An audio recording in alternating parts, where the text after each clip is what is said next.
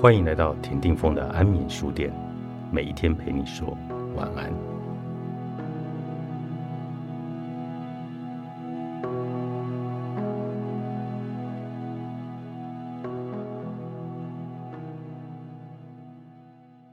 想想所有你需要的事物有哪些，也思索一下那些你抱怨一直无法获得满足的事物，例如爱、时间、金钱。性爱、成功、自在、度假与有效沟通，在你的潜意识、心智里，他们都不是你真正希望得到的事物。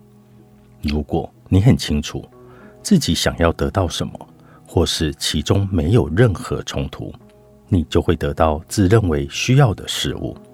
冲突源于恐惧、矛盾，而你的心中有个隐藏的部分，阻碍着你去取得。明显渴望得到的事物，让我告诉你一个很典型的故事。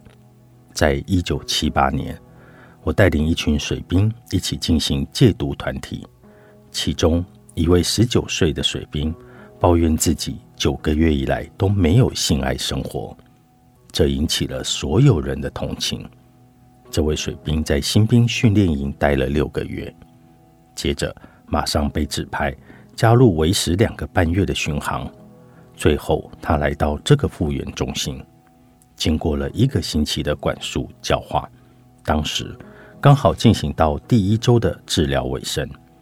当我暗示说，实际上他根本不想要性爱时，他强烈的反弹，激动的朝我扑过来。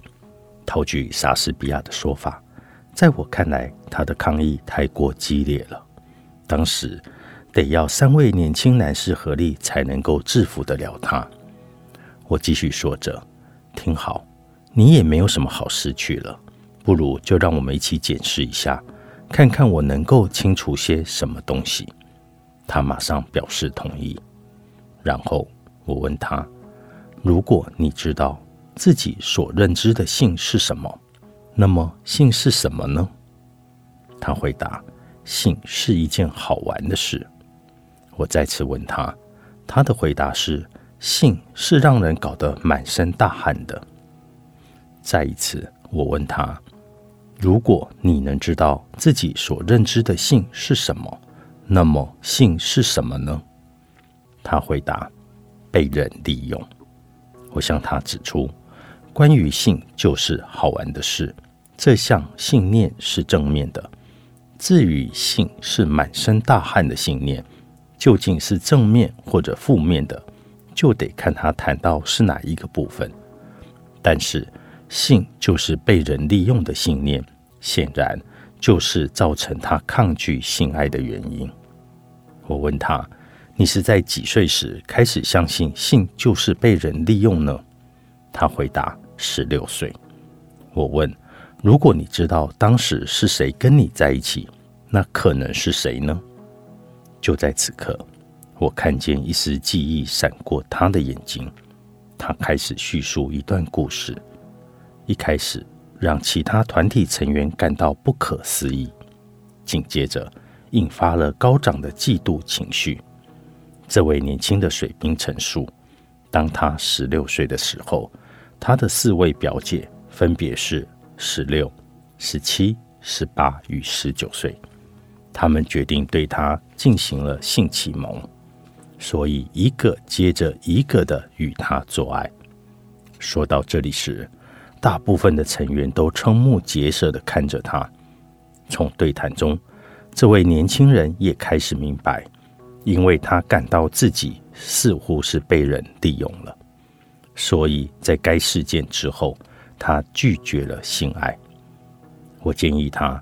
重新选择一种态度来面对性爱，并且当下就决定再次对性爱敞开自己。他闭上眼睛，心无旁骛，在沉静中重新做出了决定。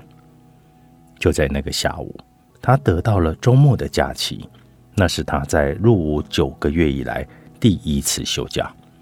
星期一早晨，当我抵达我办公室的楼层时，这位水兵正带着灿烂的微笑等待着我，他不断的和我握手，然后开始高喊：“嗨，每个人听好，你们该听听这位男士的话，他真的很棒，他真正帮助了我，听他的。”后来我们听说，这名士兵在放假的几小时内就找到了一位女朋友，除了得离开床去吃饭之外，他们在他的公寓里面共度了整个周末。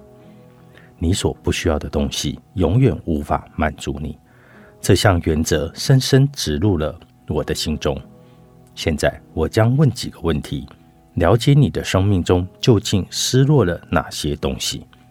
选择一个你还想获得更多的领域。举例来说，就让我们选择成功为例吧。现在重复问自己：如果我知道是什么让我不敢拥有成功，那是当你有许多答案时，可以利用这个问题问自己至少五次以上。花一些时间仔细思考你的答案。这些正是你的信念。既然那是属于你的，你就能让他们成为你想要的样子。如果你所带出的信念不像你经验到的成功那么好，这就显示出某一种程度的否认，让你不愿意去处理。